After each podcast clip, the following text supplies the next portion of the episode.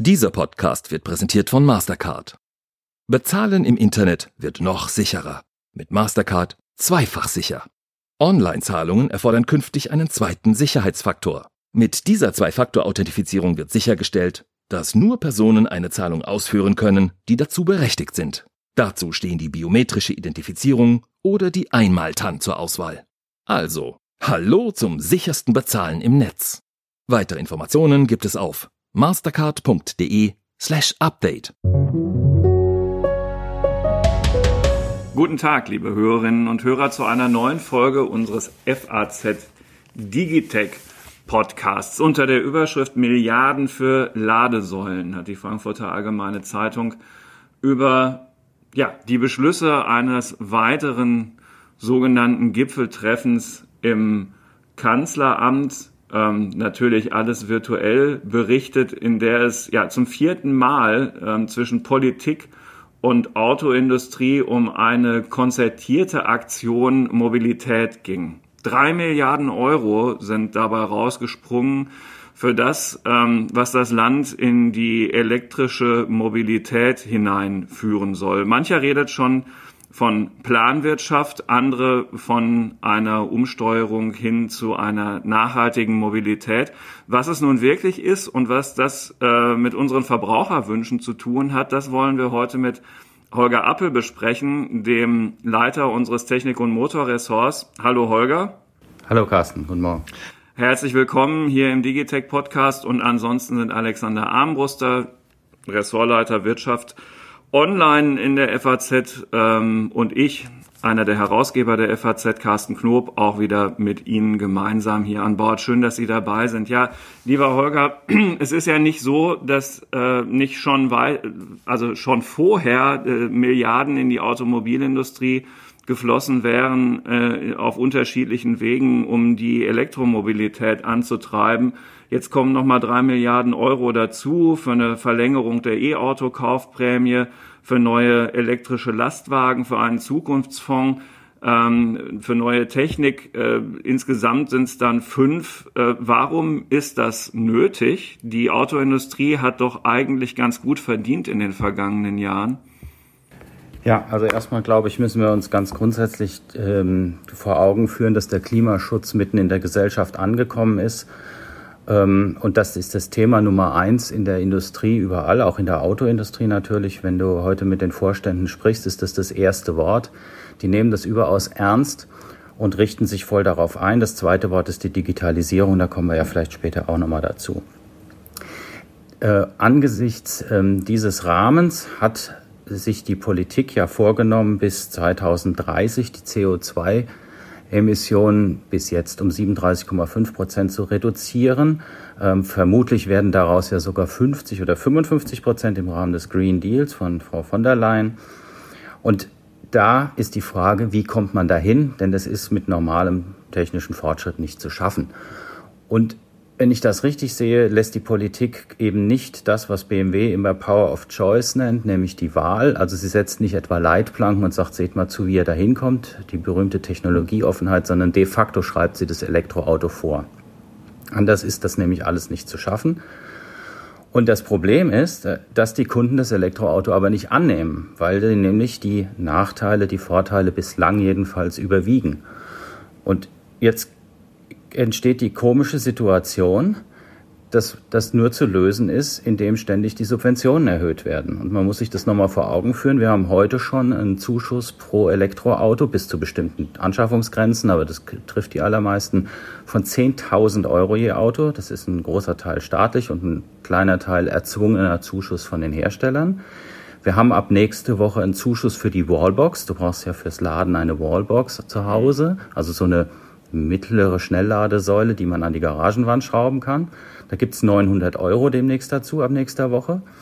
Und jetzt mit dem neuen Programm werden auch noch öffentliche Ladesäulen ähm, gefördert, auch mit ein bisschen Zwang über die Tankstellenbetreiber, aber da macht der Bund auch noch mit. Und das heißt, das, die gesamte Infrastruktur inklusive Autos wird jetzt erheblich subventioniert und dann klappt's einigermaßen. Das ist jedenfalls für jemand, der so ein bisschen an soziale Marktwirtschaft glaubt, eine ziemlich schwierige Situation. Also äh, gehen wir das doch nochmal im, im Einzelnen durch. Ähm, diese E-Auto-Kaufprämie hat ja bisher dazu geführt, dass natürlich auf einem vergleichsweise niedrigen Niveau nach wie vor die Nachfrage in, für bestimmte Fahrzeugkategorien deutlich gestiegen ist. Also man, man hat schon das Gefühl, dass man erheblich mehr Hybrid SUVs, also Plug-in-Hybrid-SUVs auf der Straße sieht. Das ist doch vermutlich eine unmittelbare Folge dieser Prämie, richtig? Es sind übrigens nicht nur SUVs, die Plug-ins sind breit angekommen in der ganzen Modellpalette, Limousinen, du hast es im Golf, also das gibt's überall. Mhm. Ähm, ja, und die Plug-in-Hybride haben die größten Steigerungsraten, was kein Wunder ist, denn die Menschen kriegen damit eine Vollkaskoversicherung. Ja, sie können so irgendwas zwischen, sagen wir mal, 25 und 50 Kilometer elektrisch fahren. Das heißt, Sie können auf jeden Fall elektrisch durch die Stadt fahren, was ich übrigens super finde. Denn wo sonst ist es sinnvoll, dass man leise und lokal emissionsfrei herumfährt? Das macht richtig Spaß und ich finde das angenehm und das halte ich für einen enormen Gewinn. Ähm, und wenn es über Land geht, wenn die Leute Strecken fahren müssen, benutzen sie den Verbrennungsmotor. Und nun kann man hoffen, dass sie dann äh, das auch entsprechend einsetzen, äh, diese Möglichkeiten und oft genug laden. Das wird vorgeworfen, sie tun das nicht, ähm, weil das natürlich mit dem Kabel irgendwie nicht so schön ist. Aber ich finde, wenn das zu Hause an der Wand hängt und man es nicht im Kofferraum rumliegen hat und man schließt das Auto abends an und fährt morgens mit einem vollen Akku los, ist das eine feine Sache. Deswegen haben die die größten Zuwachsraten, die sind enorm. Und die reinen Elektroautos haben auch ganz ordentliche Zuwachsraten, die kommen aber trotzdem auf so einen, trotz der starken Förderung, so auf einen Wert von um die acht Prozent im Moment an Marktanteil. Ähm, und die Branche ist sich einig und ich glaube, das wird auch so sein, wenn die Förderung ausgelaufen wäre, wie bis jetzt gedacht, 2021 wäre der Markt danach wieder zusammengebrochen. Ich gehe das mal kurz durch, Alex, ähm, äh, dass wir das alles mal einmal ganz kurz abgehakt haben. Förderung in neue Lastwagen, auch da reden wir von Elektro. Ich kenne jetzt nun aber ein Unternehmen, das äh, ziemlich äh, viel Geld darauf verwettet hat, dass Wasserstofflastwagen die Zukunft sind. Ähm, das hat die Politik jetzt offenbar anders entschieden. Nee, das hat sie, glaube ich, nicht anders entschieden. Ähm, letztendlich wird ja auch mit dem Wasserstoff über die Brennstoffzelle ein Elektroauto draus. Es sei denn, man schafft es, den Wasserstoff innermotorisch tatsächlich zu verbrennen.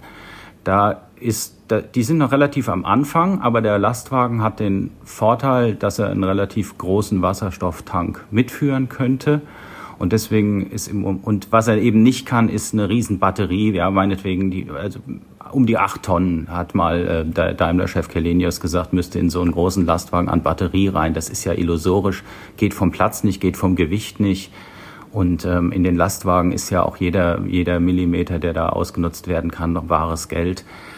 Im Moment sieht es so aus, als würden sich alle im Pkw auf die Batterie, auf den Akku konzentrieren und im Lastwagen auf einen Antrieb, der mit Wasserstoff funktioniert.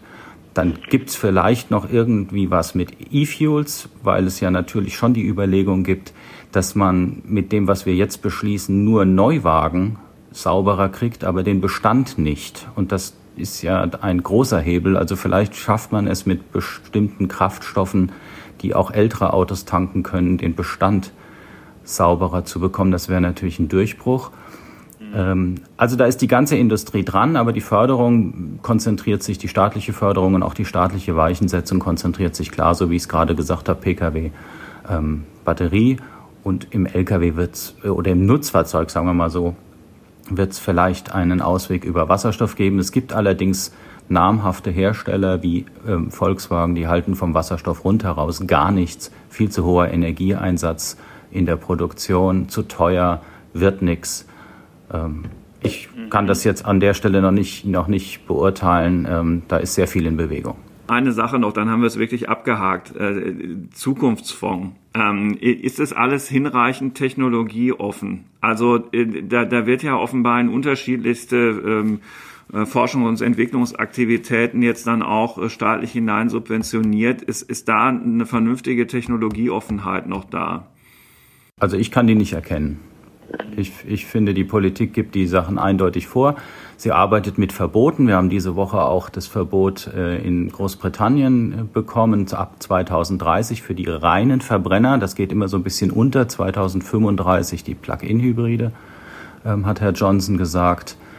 Ähm, also die, die Politik arbeitet mit Verboten und dann, wenn man, wenn man den Verbrennungsmotor verbietet, dann was bleibt denn dann noch? Also die, die Politik setzt da ganz klar, ähm, äh, nimmt die Technologieoffenheit raus sehr zum Leidwesen derer, die gerne ähm, ein bisschen breiter forschen und sich das überlegen würden. Wir wissen, auch die Industrie ist sich nicht einig. Volkswagen setzt voll mit allen Mitteln auf das Elektroauto. Und die anderen, zum Beispiel BMW oder Mercedes, hätten gerne äh, es ein bisschen offener.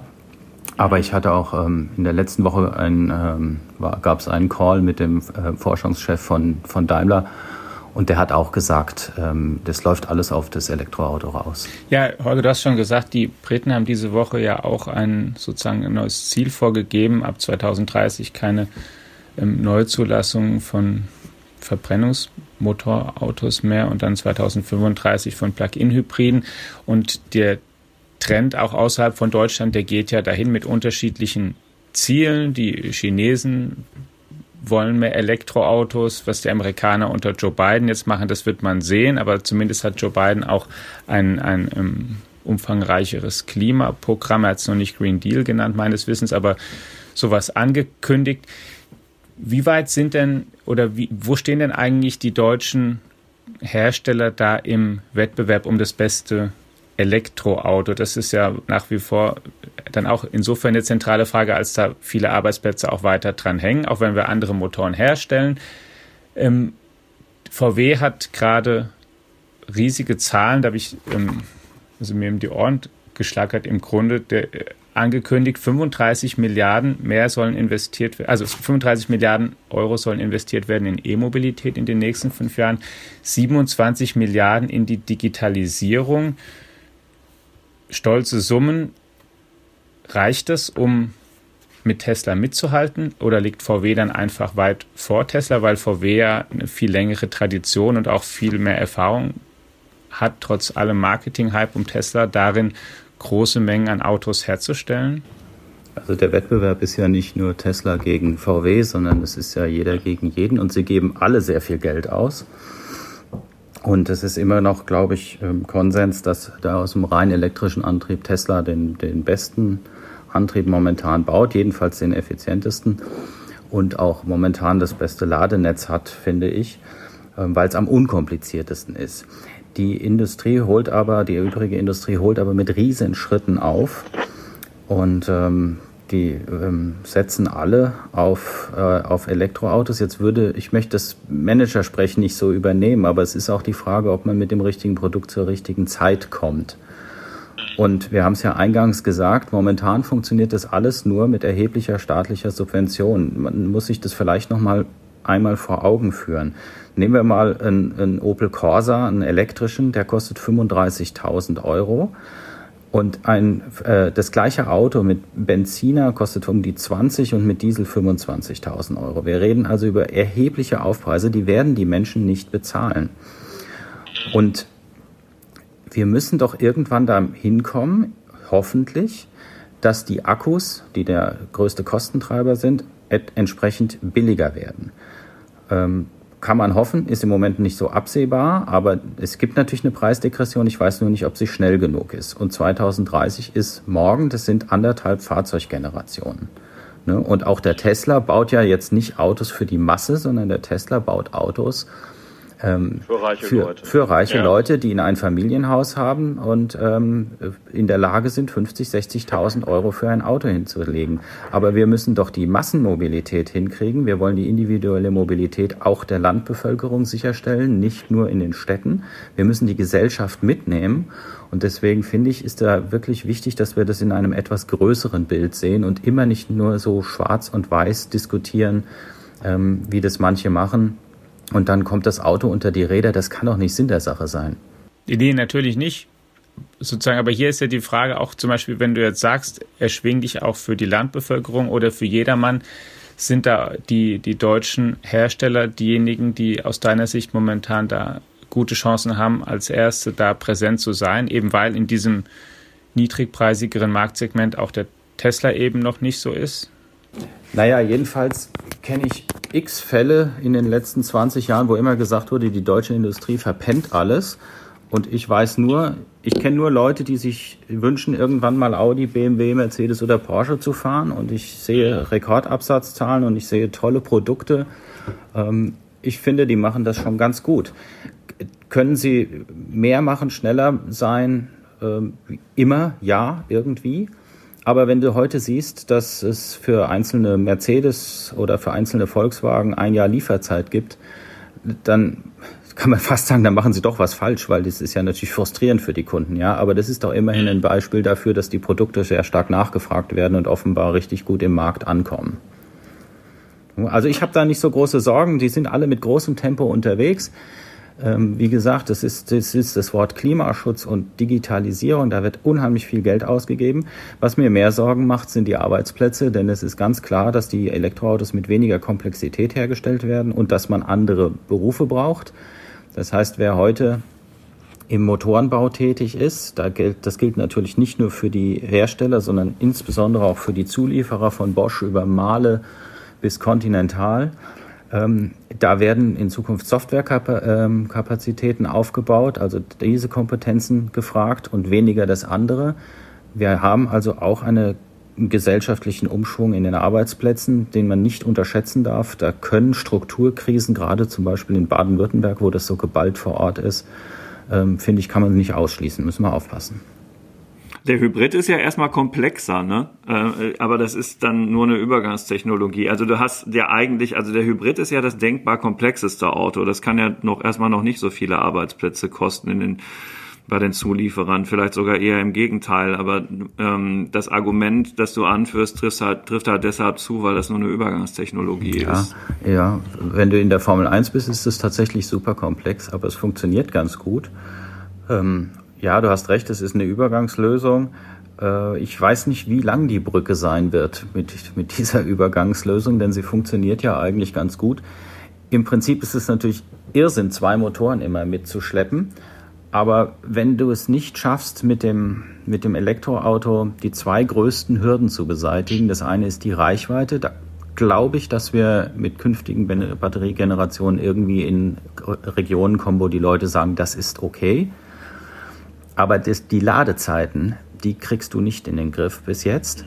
Und das bedeutet, dass die Menschen keine großen Strecken fahren können. Jetzt kann man sagen, ja gut, die fahren ja sowieso die meiste Zeit in der Stadt, da ist das auch in Ordnung. Aber es gibt halt doch eine Menge Menschen, die haben keine Lust, alle 200, 150, 200 Kilometer eine Dreiviertelstunde zu laden, wenn sie in Urlaub fahren. Und es gibt auch Menschen, die leben mit dem Auto, Vertreter oder so, die werden auf absehbare Zeit damit nichts anfangen können.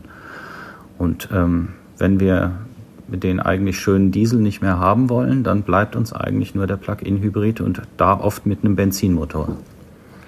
Das könnte dann ja den Druck auf die Zulieferer zumindest ein bisschen abschwächen. Na, die, nein, die, die, die Dynamik ist dermaßen groß. Also okay. die Angst in den Motorenbauwerken ähm, ist, ist enorm und ist auch zu Recht. Weil die auch auf nichts in dem Sinne umrüsten können. Also sozusagen diese Idee, die ich manchmal höre, das mag ich ja auch gar nicht so richtig glauben, naja, wir ähm, helfen jetzt, wenn ich manchmal aus, aus, der, aus der Politik höre, dass die auch umrüsten und dann was anderes machen, aber da gibt es ja auch viele, die sind so spezialisiert, wenn die, wenn es den Verbrennungsmotor nicht mehr gibt, dann sind die einfach weg. Ja, natürlich versuchen, versuchen die, ähm, äh, die Hersteller auch, ihre Fertigungslinien ähm, umzustellen. Und natürlich nehmen die auch ihre soziale Verantwortung wahr. Das sind ja große Unternehmen mit großer Geschichte und in der Region auch verwurzelt. Und da sitzen doch nicht nur kaltherzige Manager oben, die sagen, das ist mir ganz egal, ja, dann fallen eben unten im Motorenbau ähm, 20.000 Stellen weg, was soll's. Nein, natürlich versuchen die, die Leute mitzunehmen und um, umzuqualifizieren. Es wird nur leider nicht für alle reichen und es wird nicht mit jedem gehen. Und es kann sein, dass das in einzelnen Firmen größere Schmerzen auslöst als in anderen. Und dessen muss man sich bewusst sein. Jetzt hat sich, finde ich, in der, in der jüngeren Vergangenheit auch gezeigt, aber trotz dieser Wende, die sehr, sehr schwierig ist, viel Geld kostet und von der wir ja nicht genau wissen, ob und wie sie dann letztendlich wirklich funktioniert, Deutschland aber doch als Standort weiter ziemlich attraktiv ist. Ne? Also Tesla hat sich, haben wir ja schon besprochen, auch mal entschieden, seine Fabrik in Deutschland zu bauen. Dann kam diese Woche eine Nachricht von einem eher unbekannten Unternehmen, zumindest für die breite Masse. S-Volt heißen die Chinesen, die eine Batteriezellfabrik, Batteriefabrik jetzt im Saarland für zwei Milliarden Euro bauen wollen. Es sind auch nicht die ersten. Es gibt CATL, eine, einen anderen Hersteller, die in Thüringen eine Batteriefabrik planen. Deutschland scheint, das ist vielleicht ja auch keine schlechte Nachricht, zumindest auch für diese Antriebsart trotz allem ein attraktiver Standort zu sein und zumindest vielleicht ein attraktiverer als andere Länder, oder? Oder ist es in Frankreich, Großbritannien ähnlich, dass da auch so viel ähm, schon Investitionen und Investitionsbereitschaft hinfließt? Also, dass Herr Musk sich entschieden hat, mit seiner Fabrik nach Deutschland zu kommen, das finde ich schon großartig. Ähm, der Kerl traut sich hier in die Höhle des Löwen und ich finde, das ist auch ein toller, tolles Signal für den Standort Deutschland. Ähm, das finde ich rundherum klasse. Mal sehen, was er da hinkriegt. Ähm, es geht ja offenbar alles relativ schnell mit dem Werk. Und äh, das ist, äh, ne, ne, ist natürlich eine zusätzliche Konkurrenz vor Ort, aber die belebt ja bekanntlich das Geschäft. Das finde ich klasse. Ja. Die, diese Investition von S-Volt in äh, Saarbrücken oder im Saarland, die kann ich noch nicht so richtig einschätzen. Mir ist vor allem aufgefallen, das geht so ein bisschen unter, dass das offenbar doch mit großen, äh, in, in großen Teilen die Investitionen über Landes- und Bundesbürgschaften abgefedert sind. Das scheint ja, mir genau, eine ziemlich große ähm, Ansiedlungsbeihilfe zu sein, denn man stellt sich ja erstmal die Frage, warum jemand mit einer ähm, Zellproduktion dahin geht, wo wir in Deutschland die höchsten Stromkosten weit und breit haben. Ähm, ich glaube, da müssten wir noch mal ein bisschen tiefer bohren. Ich bin jedenfalls an dem Satz hängen geblieben, es wird durch Landes- und Bundesbürgschaften abgefedert. Die sind nicht genau beziffert, aber ich nehme an, die sind substanziell. Ähm, und dann muss man sagen, landet ja doch wieder irgendwie das Risiko beim Steuerzahler wie in dieser ganzen Veranstaltung. Wenn ich jetzt höre, äh, Holger, dieses ganze Thema Batterie ist ja das eine. Das andere, und das haben wir jetzt immer wieder tangiert, äh, ist die Ladeinfrastruktur auch da fließen Milliarden. Ne? Das ist unabhängig von dem, was ich eben gerade gesagt habe. Auch, auch die Subventionen in die Ladeinfrastruktur steigen darüber hinaus noch enorm. Bis 24 will ähm, der Verkehrsminister da fast sechs Milliarden Euro noch reinstecken, ähm, nur für die Ladeinfrastruktur. Ist, ist denn das dann eigentlich genug oder stehen wir da so derartig am Anfang, dass, dass selbst das noch ein Tropfen auf den heißen Stein ist? Also die Dimension kann ich nicht so gut beurteilen, aber was klar ist, ist, ohne dass das Laden zuverlässig und möglichst schnell funktioniert, wird sich die Elektromobilität auf keinen Fall durchsetzen. Und ähm, ich weiß nicht, ob der Steuerzahler diese Infrastruktur aufbauen sollte. Vielleicht könnte auch jemand anders das machen. Die Ladesäulenbetreiber sagen, ähm, es lohnt sich im Moment nicht.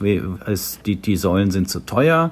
Die, ähm, die Bürokratie ist zu hoch. Jetzt haben sie ein neues Eichrecht und so weiter. Also die Vorschriften sind zu hoch zu, zu, zu kompliziert, zu komplex, die Anforderungen sind zu, zu teuer. Henne-Ei-Problem. Dann brauchen wir irgendwann mal einen Durchbruch, ähm, denn das ist ganz klar, wenn du nicht, wenn die Ladesäule nicht verfügbar ist, wenn die Ladesäule aus irgendeinem Grund schlecht zu bedienen ist, wenn die Bezahlung dort, die ein Desaster ist in Deutschland, nur geht, wenn du auf dem Handy wie ich, jetzt fahre ich verschiedene Autos, aber äh, so Testwagen für unsere Redaktion, aber ich habe acht Apps mit denen ich mich bewege, damit ich eine Fernfahrt sicher hinkriege. Wenn der Strom an der Autobahn, wenn der Strom an der Autobahn viel zu teuer ist, der ist nämlich, ich, ich, ich mache mal eine kurze Rechnung, wenn ich das mal darf. Ihr, wir fahren an, sagen wir mal, auf der Autobahn mit einem, mit einem Auto von der Golfklasse, wenn es gut läuft, mit 25 Kilowatt Strom oder sowas. Der kostet zu Hause 33 Cent. Das könnt ihr euch jetzt schon ausrechnen, was das kostet. An der Autobahn mindestens 40 Cent und wenn man spontan lädt, dann bis zu 80 Cent an den Schnellladern. Ja, da bist du bei 20 Euro mal so über den Daumen äh, für 100 Kilometer. Das ist ja Wahnsinn. Das ist viel teurer als ein Diesel und ein Benziner. Das heißt, wir müssen mit den Stromkosten runter. Wir, wir müssen sehen, dass die Ladesäulen zur Verfügung sind. Wenn 100 kW Laden oder 150 kW Ladestrom versprochen werden, müssen die auch zur Verfügung stehen. Das ist in vielen Fällen klappt das nämlich nicht. Also kurzum, ich glaube, wenn man es schafft, in 10 Minuten 200 Kilometer in ein Auto zu laden, dann werden die Leute das akzeptieren. Und vorher wird es sehr schwierig. Und dann wird sich die Elektromobilität in der Stadt wahrscheinlich durchsetzen und nicht über Land. Und wie wir das unter einen Hut kriegen, weiß ich im Moment auch noch nicht so ganz genau. Es kann sein, dass wir da in ein Dilemma laufen. Und die Tankstellenbetreiber, das passt zu dem Themenkreis auch noch, die hattest du en passant erwähnt, die werden jetzt irgendwie freiwillig gezwungen, die diese Säulen aufzubauen. Die werden freiwillig aufgefordert, die Säulen aufzubauen. Und wenn sie das nicht tun, wird es ein Gesetz geben, das sie dann dazu verpflichtet. Das ist also de facto so, das werden sie wohl tun müssen.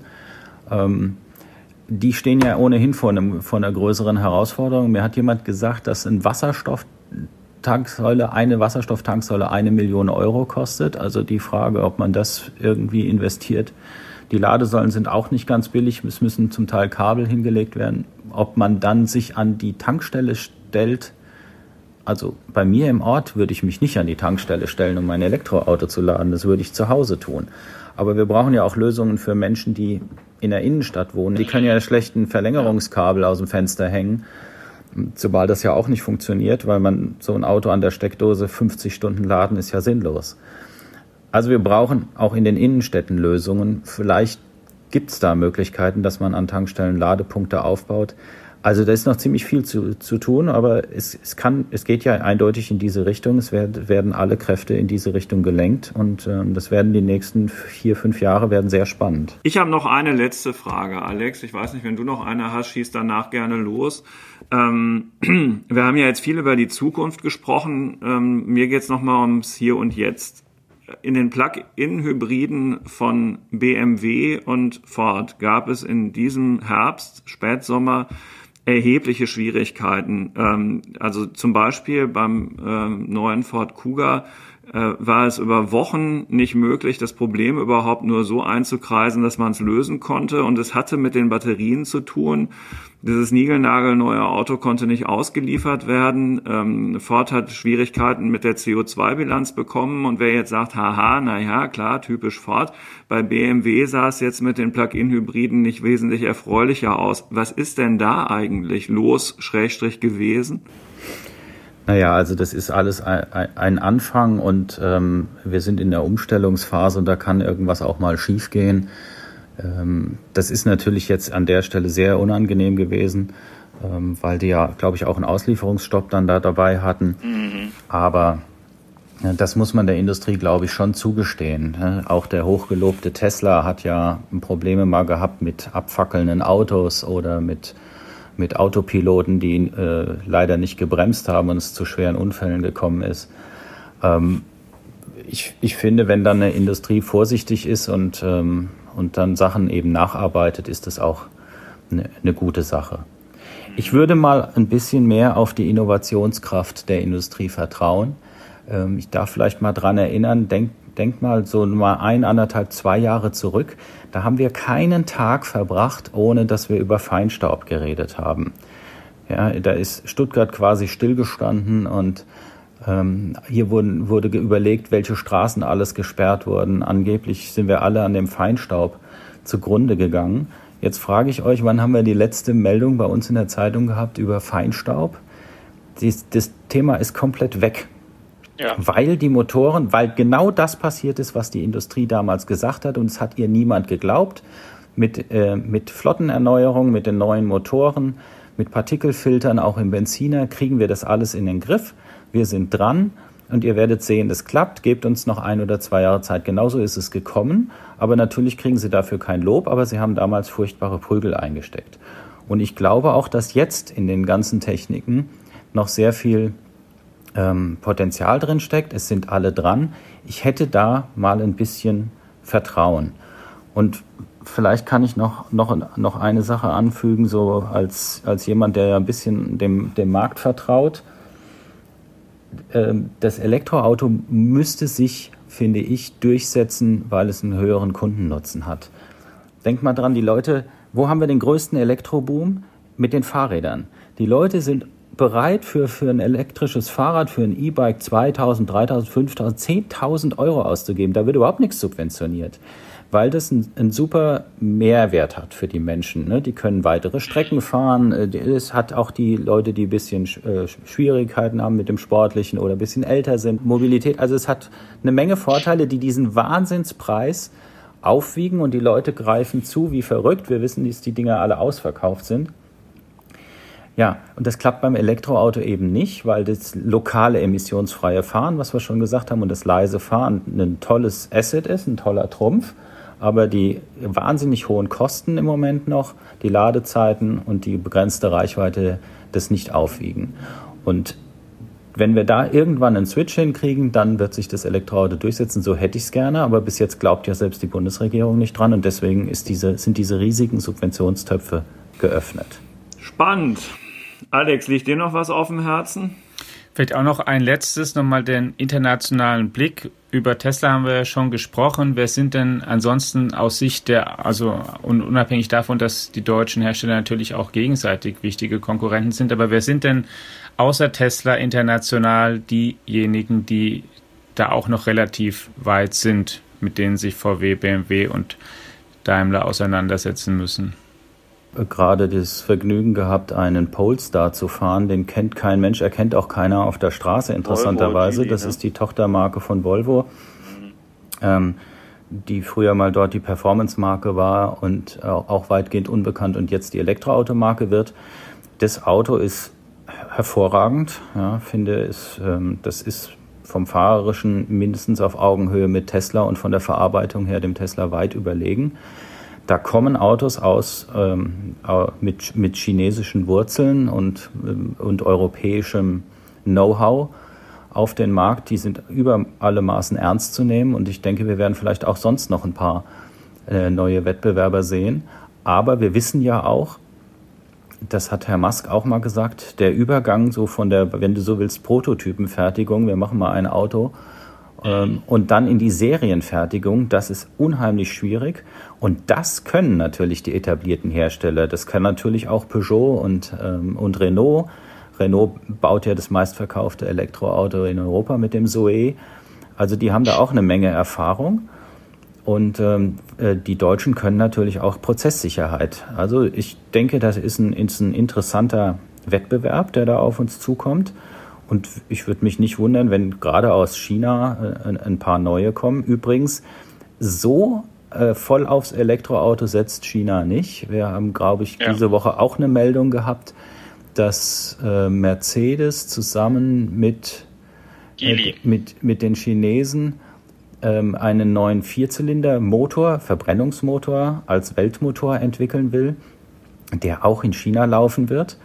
Und es gibt natürlich noch ein paar Märkte, die ganz viel später auf diesen Zug Elektromobilität, wenn überhaupt, aufspringen werden. Also zum Beispiel Brasilien oder so könnte ich mir vorstellen oder sonstige Schwellenländer. Äh, da wird es noch Ewigkeiten kein Elektroauto geben. Was nicht ein Grund sein muss, dass wir in, Deu in Deutschland oder in Europa nicht vorangehen, weil ich meine, wir haben ja alle so das Gefühl, ne, jetzt haben wir den, heute den 20. November, es sind 10 Grad draußen, irgendwie ist uns dabei doch nicht wohl, da kann doch was nicht in Ordnung sein. Und deswegen, ähm, das ist unser Eingangsthema gewesen, der Klimaschutz ist mitten in der Gesellschaft angekommen, die Industrie muss damit umgehen, tut sie auch. Und ich finde, man sollte ihr das nicht vorwerfen, sondern sie auch mal dafür loben, welche großartigen Schritte sie macht. Ich habe das mit dem Feinstaub eben gesagt, das CO2 sinkt und sinkt und sinkt. Ähm, es kommen immer schärfere Grenzwerte. Wir müssen nur den Menschen sagen, wenn wir uns dahin bewegen, wird die Mobilität tendenziell eher teurer als billiger. Ne, wir haben sehr hohe Strompreise in Deutschland und das Ganze funktioniert nur, wenn wir die Erzeugung mit grünem Strom hinkriegen. Das heißt, wir müssen auch letztendlich darüber reden, wollen wir weitere Windkraft aufbauen? Wo können wir Solarzellen noch hinstellen? Wie wollen wir das lösen? Herr Johnson hat ja gesagt, die Engländer wollen jetzt auch wieder dann Atomkraftwerke bauen. Das möchte ich mal in Deutschland erleben, dass jemand auf die Idee kommt und sagt, weil wir jetzt so viel mehr Strom brauchen oder weil der Strom wieder billiger werden muss, sollen wir mal ein neues Atomkraftwerk bauen. Das kannst du vergessen. Das kannst du vergessen. Deswegen ja. haben wir an der Stelle, glaube ich, mehr Fragen als Antworten. Tja, wo du es gerade sagst, ich habe es gerade nochmal nachgeguckt, in China gibt es ausdrücklich noch kein Verbot von Verbrennungsmotoren. Es gibt äh, Gesetzentwürfe, die kursieren, aber äh, es gibt kein Verbrennungsmotorverbot. Nein, es gab sogar in den letzten Jahresplänen eine, eine leichte äh, Kehrtwende und eine Aufweichung weg von diesen starken Elektroautoquoten, weil sie auch gemerkt haben, dass sie das in dem Tempo nicht durchkriegen. Ähm, gut, bei den, bei den Quoten sind wir ja zum Glück noch nicht. Ähm, aber also alle Länder ringen natürlich darum. Ne? Ja. ja. Mobilität wird teurer, das haben wir auf jeden Fall auch noch en passant hier sehr deutlich gelernt in, in diesem Podcast. Ähm, wer genau guckt, stellt es ja jetzt schon fest und übrigens die Subventionen, die das optisch verbilligen, zahlen ja letztlich dann auch wir alle über Steuern und das Geld steht schlicht und einfach für andere Dinge nicht zur Verfügung. Auch darüber muss man nachdenken. Ja. Lieber Holger, vielen Dank. Alex, auch an dich. Liebe Hörerinnen und Hörer, an dieser Stelle der sporadisch eingestreute Hinweis, ähm, bitte sehen Sie uns nach, wenn hin und wieder mal nicht ganz klar ist, wer die nächste Frage stellt. Wegen Corona sitzen wir nicht in einem Studio. Sehen uns nicht und ähm, das führt dann manchmal ähm, an der einen oder anderen Stelle zu einer kleinen Verzögerung. Aber das Ganze wird dadurch ja auch nur menschlicher. Bitte um Verzeihung. Danke für Ihr Vertrauen, Ihre Treue ins, ins Hören des FAZ Digitech Podcasts. An dieser Stelle auch der Hinweis auf unsere App FAZ Digitech in allen App Stores. Der Holger Appel ist ja, ich sagte es eingangs, der Chef unseres Technik- und Motorteils, der steuert ähm, einen wesentlichen Teil der Inhalte zu dieser Digitech-App bei. Also wenn Sie Technik und Motor in der Frankfurter Allgemeinen Zeitung lieben und außerdem technikaffin sind und noch Lust auf eine App haben, dann ist Digitech Ihre App. Sie finden sie in allen App Stores. Bleiben Sie gesund. Bis nächste Woche. Tschüss.